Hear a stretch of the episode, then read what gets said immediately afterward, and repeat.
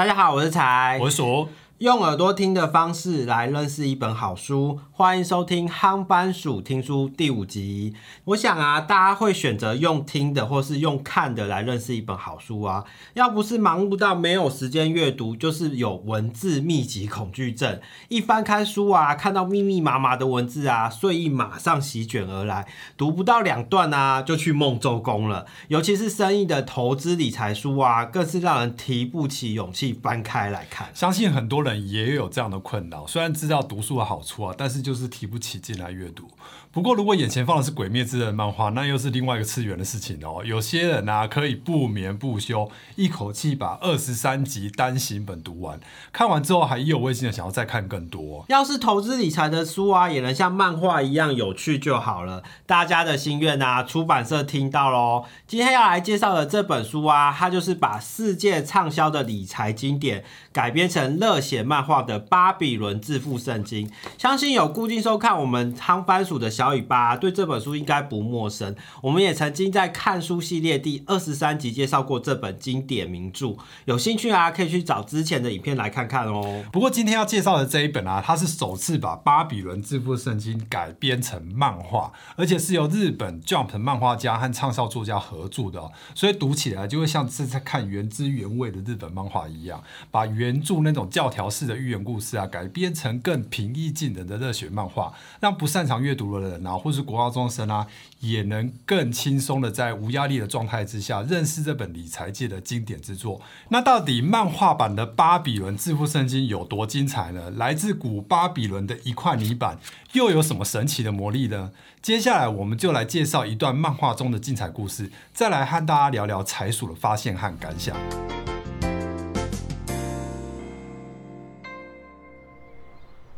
故事的场景从日本东京开始，在某个郊区的廉价出租公寓里，负债累累的考古学家大厂拓也，因为欠债啊，不止丢了大学教授的工作，连老婆啊都因此受不了而和他离婚，过着妻离子散又凄惨的生活。某一天，他接到一通昔日同窗好友近藤武的来电，要请他帮忙解读伊拉克出土泥板的工作。在友人的再三请托之下，大厂拓也勉为其难的接下了这份考古工作。但没想到啊，这块泥板的主人名叫做班席尔，泥板上刻着他白手起家致富的秘诀，也就是流传好几世纪的古巴比伦致富真理。时间回到几世纪前的古巴比伦城，有个少年名叫班席尔，他是城里面一间不赚钱的兵器铺的接班人。虽然他每天和别人一样认真努力工作，却依然是口袋空空，家境穷困。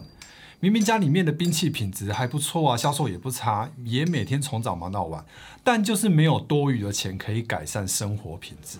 有一天在休息时间，他和他的好友科比在人声鼎沸的大道上，看着熙来攘往的人，有些人衣冠楚楚，有些人却是衣衫褴褛。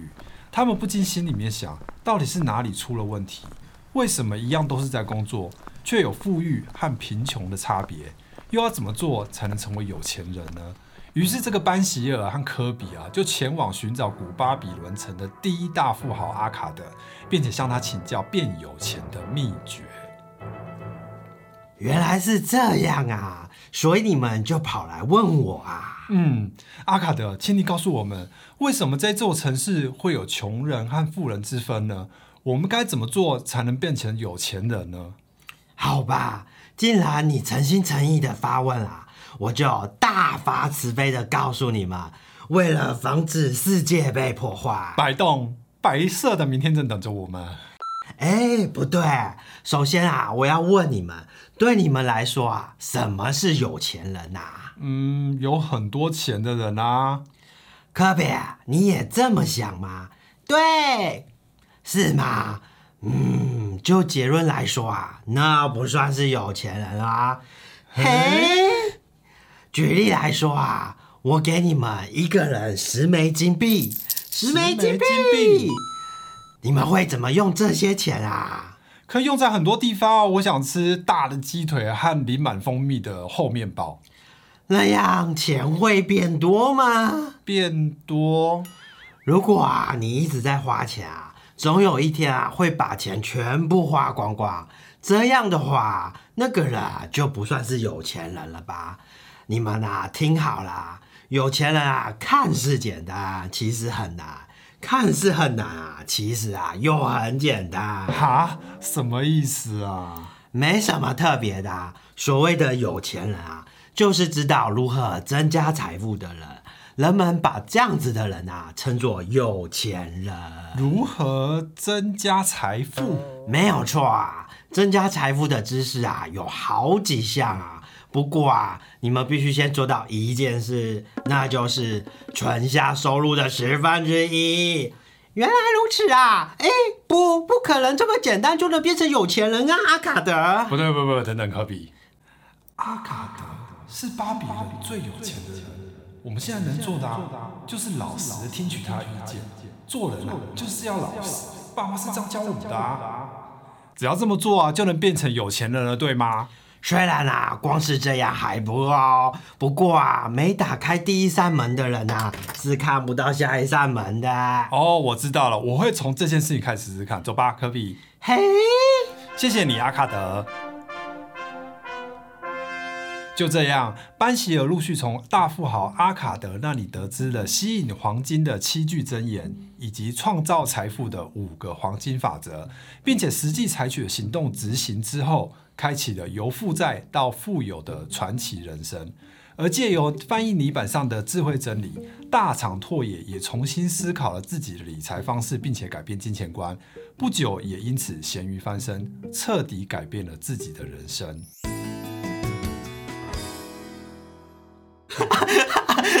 我觉得我的喉咙好痛，刚刚一直要抓声音，喉咙好痛哦。而且你不觉得那个什么大肠拓眼很容易念成大肠拓眼？不是大肠面线吗？大肠拓眼，然后那个科比会变成科比。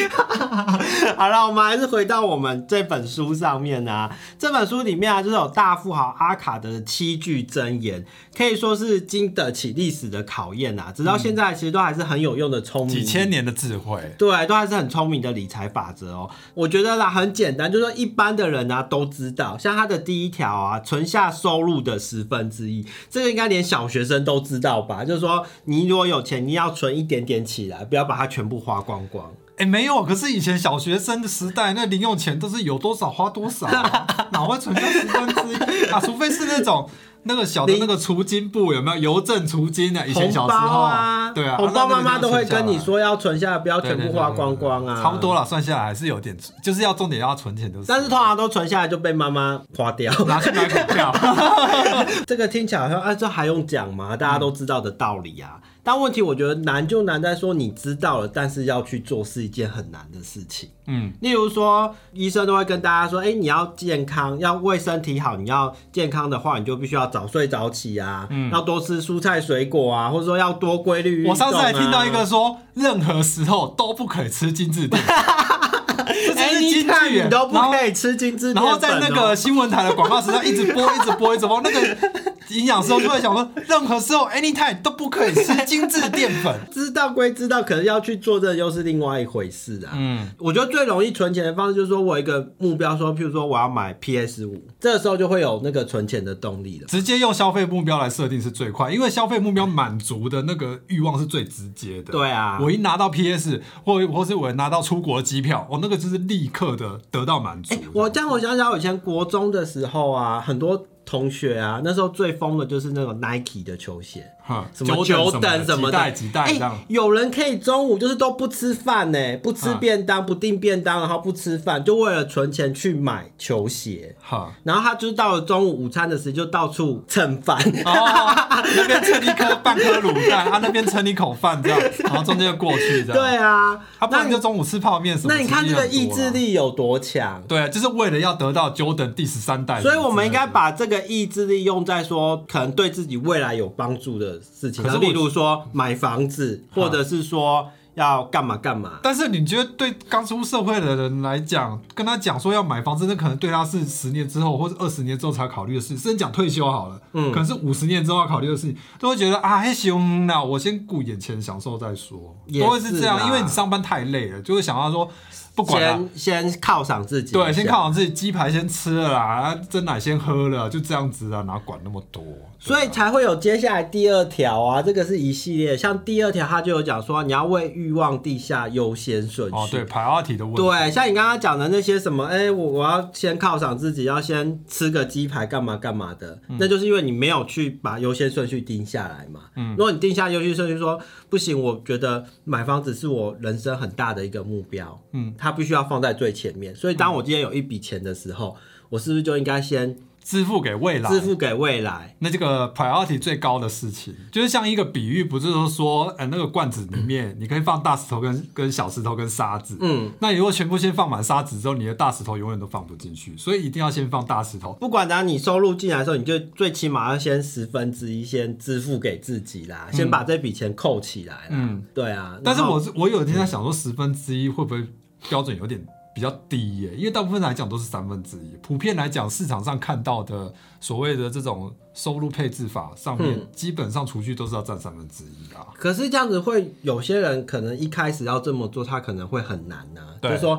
因为他没有储蓄的习惯，嗯，他没办法说你说一下子就可以花的钱就少了三分之一这么多。或是有那个基本低消的问题，就是说我假设我一个月只有赚两万一好了，但是啊那我三分之一就七千块了，对就去掉一万。可是我如果一个月赚二十一万，那三分之一还有七七十七万块，那那我还有十四万可以花，对不对？对啊那就那就不一样所以。我觉得最后应该说，每个人还是要依自己的状况，嗯或者说你舒适的方式来去调整这个，说我到底每个月要存下多少钱。嗯，那十分之一其实在这边，我觉得它是一个最低门槛呐、就是说你最起码、最起码十分之一。它的重点因为你的你的消费啊少了十分之一啊，其实不会有很明显的感觉，就是打九折而已。对，但是却可以因为这十分之一养成那个习惯。重点是那个习惯的养成啊，我觉得他的他要给告诉人家的意涵是这样子。接下来下一点就是让存款为你工作，钱滚钱的被动收入，这个其实也是很简单的道理，在。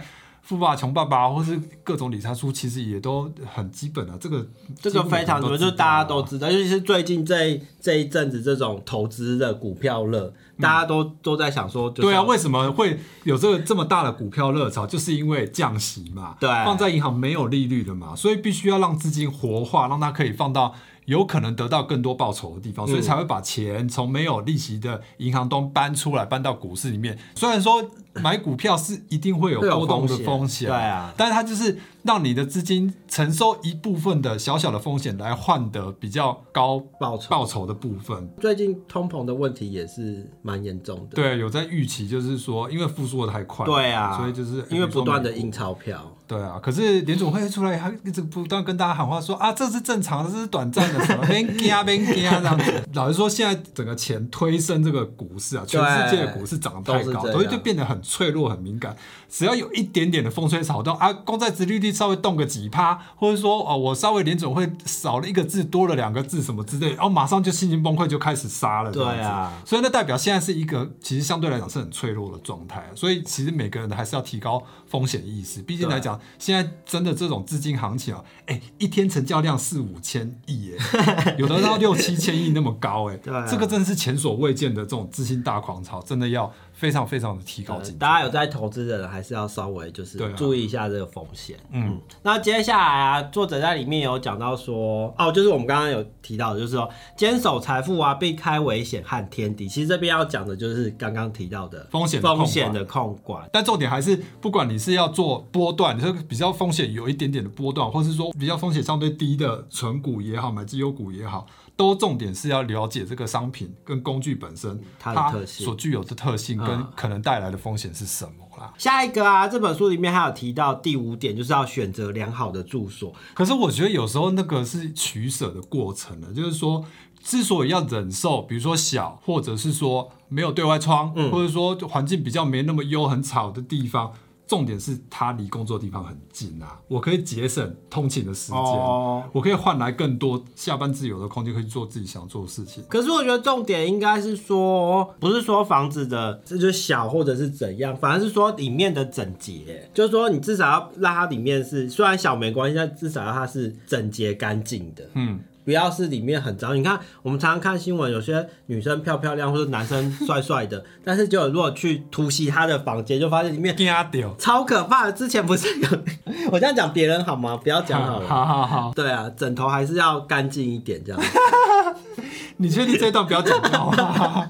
不过你刚才讲那个部分就是属于内部啦，内部是可以自己掌控的啦。对现在现在很流行就是所谓断舍离嘛，就对是说尽量减少你生活当中拥有多的东西。哎、样，对，其实这样子也回归到前面，就说你减少你的欲望啊，你的花费也会减少，其实不需要那么多东西，就是共用刚刚好就好。接下来第二点，他说啊，要从现在就开始替未来的生活做好准备啊，这个我就讲很多了啦。对啊，这个就很老生常谈休啊，什么养老金、养老、金呐、保险呐、甚至是紧急预备金等等这一些啊、不过我觉得对年轻一代的人来讲说，可能都会觉得啊，这个有点太太远了。对啊，然后可能，我觉得主要原因可能也是手边的可以运用的钱也不够啦，所以真的没有办法多余的去想到这些其他东西。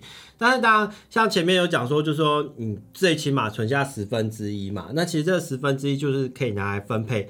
紧急预备金，我觉得这个很重要嘛，就是说，尤其是现在这个大环境，每天都在变来变去，你不知道你什么时候有可能又疫情又怎样，然后对啊你就没有工作了。尤其是这一波五月这一波、第二波疫情这样子，我觉得有紧急预备金真的会很很强烈，就会感受到说有这笔钱在，幸好这样子。对，或者说至少心里面会比较踏踏实，一点，不会觉得说，哎，我下礼拜就没着落了这样子，对啊还一堆账单要缴，信用卡什么什么一堆费要缴，就很麻烦。这是一个嘛，然后再来可能，我觉得再来第二个应该就是保险之类的东西吧，因为保险是蛮重要的。如果你发生什么状况，至少有一笔费用可以帮助你度过难关。但是我觉得保险真的是一再要提醒的，就是说尽量是以消费型的为优先啦，不是对。说储蓄型的不能买，但是储蓄型一般来讲它的保费都一定会比较高，会对负担比较高，所以还是在行有余力的时候，还是先从最基本的消费型的保险，把意外啊、医疗啊这些基本的还有寿险的部分，嗯，先用定期型的商品先把它买足，嗯。其实买起来一年其实搞不好缴个三千五千。就可以买到自己很基本的东西。先把这个做足之后，之后闲有余力再来思考储蓄型的商品，这样会比较好。当然，最后一点，第七点，他提到就是让自己成为最大的资本。其实简单讲就是投资自己啊。我们也常常在讲这件事情，主动收入的对，就是主动收入的部分啊。对啊，我相信现在是一一片大家在崇拜被动收入的时候，其实很少人去想到说，其实主动收入才是一切的根源。嗯，真的是这样子，嗯对啊。然后再来就是，我反而觉得第二重要的是被动支出。我们之前 在影片也讲过被动支出这件，尤其是现在这种网络的时代，一不小心就到处都是被动支出，累积起来一个月也是，哎，三五千也是不少钱。嗯，尤其是在电信账单里面跟信用卡账单里面最多这种东西，一定要去看一下。那我觉得其实他这边讲说增加自己的能力，然后去增加收入啊，刚好又可以回到前面的第一条，就是存存下十分之一的收入。嗯，刚刚不是还我们还在讨论说十分之一真的够吗？嗯，其实他这边后面还有一个伏笔，就是说，哎、如果你增加了你的能力，然后收入变多了，其实你的十分之一也可以是很可观啊。嗯，对啊，而且尤其是在你收入增加，但是不增加物欲的状况之下，你可以存下来的钱就会变更多。可是我想要补充财属的第八条，嗯，第八条是什么？就是我们之前在简家成的影片，还有在我们自己的书里面都提过一件事情，就是八十二十的常态分配。我觉得这个用在很多地方都非常的神准的，就是说百分之八十人其实都做不到百分之二十人在做的事情。也就是说，当你只要愿意去做这个行动或是产生改变的时候，你就立立刻进入到那前五分之一。哦就这么简单啊！今天这整个影片全部看完之后，然后我们得到这七个法则之后，然后你看完就八个法则，哎、得到这八个法则，这加呃七加一啦，得到得到八个八比数字不三经。结果你还是就把它哎丢到爱听听就算哦，我知道，然后就不管它了，那就很可惜，你就落入那百分之八十了。那你如果乘到百分之二十，下一步就赶快去规规划自己的储蓄的计划，或是最简单去下载满月记账法，开始做记账这件事情，就这样就好了。开始做这件记记账事情，它就是一个很好的一个开始的动作。嗯，那你有这个开始 kick off 之后，后面就会一连串一直不断的滚下去。就是一定要有第一步啦，对一定要有所行动。不知道怎么开始，就从记账开始，就去下载满月记账法，就这么简单。应该还是会有人觉得啊，想变有钱哪有那么简单呐、不过我觉得啊，有时越简单的道理啊，反而就是最有效的做法哦。巴比伦致富生机的七大聪明理财法则啊，可以说是理财的入门课。虽然看起来很简单啊，但却又隐含了很多理财的大道理在里面。蜀道是觉得啊，虽然之前已经读过几次巴比伦致富圣经了，但是在不同时期再重读一遍啊，总还是会有不一样的感想和新的发现。尤其是这次改编成漫画之后，读起来又是另外一种不同的面貌。里面的一些致富金句啊，真的很适合贴在明显的地方，拿来不断的提醒和鞭策自己。如果对这本书有兴趣啊，可以去书店看看哦。以上啊就是这一集夯番薯听书的分享，希望你会喜欢。我们是财鼠，我们推广阅读，憨番薯听书，我们下集见，拜拜拜。拜。哎、最后应该是现在的流行这样，很喜欢这本书这样，我才我才不要，超流行这个动作的。才不要。那要我要要戴口罩，那我比较喜欢派克，要这样子。我比较喜欢派克，派克，蹭派克。